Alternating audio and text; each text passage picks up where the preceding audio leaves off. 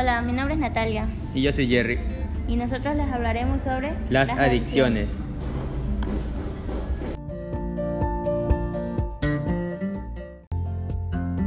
Primero comenzaremos con qué es una adicción.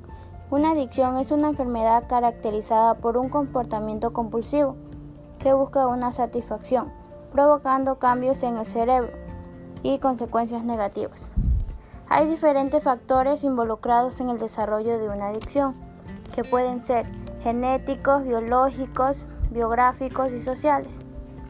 Hoy en día existen un gran número de adicciones que las personas pueden desarrollar. Las relaciona con alguna sustancia nociva para el organismo. Sin embargo, las adicciones pueden llegar a padecerse por cualquier cosa o circunstancia que haga que el individuo pueda perder el control sobre su conducta. Las adicciones más comunes que se desarrollan serían el alcohol, las compras, las nuevas tecnologías, la nicotina, los psicofármacos, la cafeína, los esteroides, la marihuana, la pornografía, la heroína, a la comida y a los juegos de azar. Los factores que elevan el riesgo de consumo en los adolescentes serían la sensación de invulnerabilidad, que provoca cambios hormonales que experimentan su cuerpo y esto los induce a creer que cuentan con más fortaleza de lo normal. También sería la curiosidad.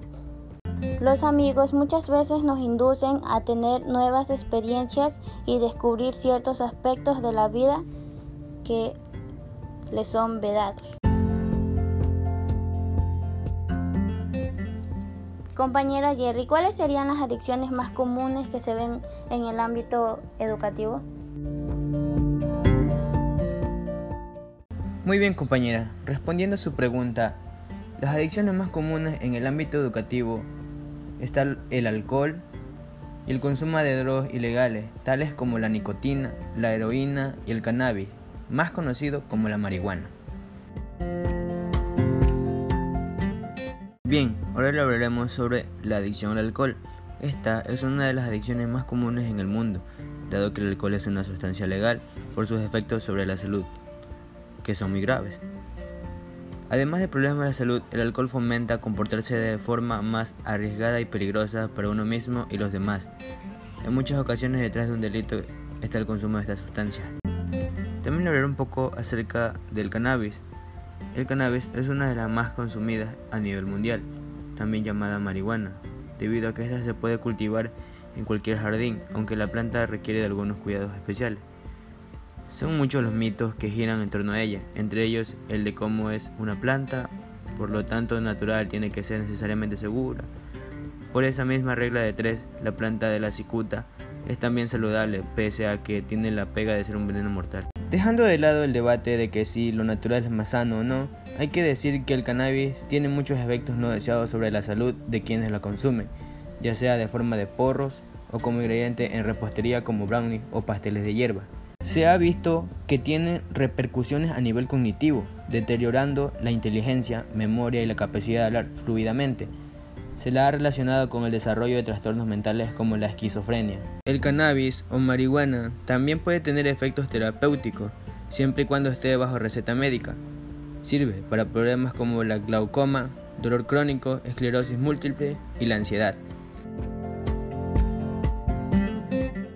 Según Jaime Torres Romero, el abuso de sustancias psicotrópicas, especialmente en estudiantes, genera mucha preocupación en padres de familia e instituciones educativas, debido a que esto no solo afecta a sus actividades diarias dentro del plantel, sino también en su formación como persona, causando así un desequilibrio social.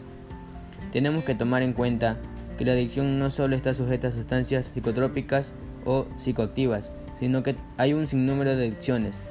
Estas pueden ser tanto malas como buenas, pero como todos ya sabemos que todo en exceso es malo, porque siempre está en juego nuestra salud física y psicológica. En conclusión, las adicciones siempre va a ser algo riesgoso debido a que estas pueden ocasionar problemas a futuro tanto en nosotros como en la sociedad. Ese, fue, nuestro podcast. Gracias por su atención.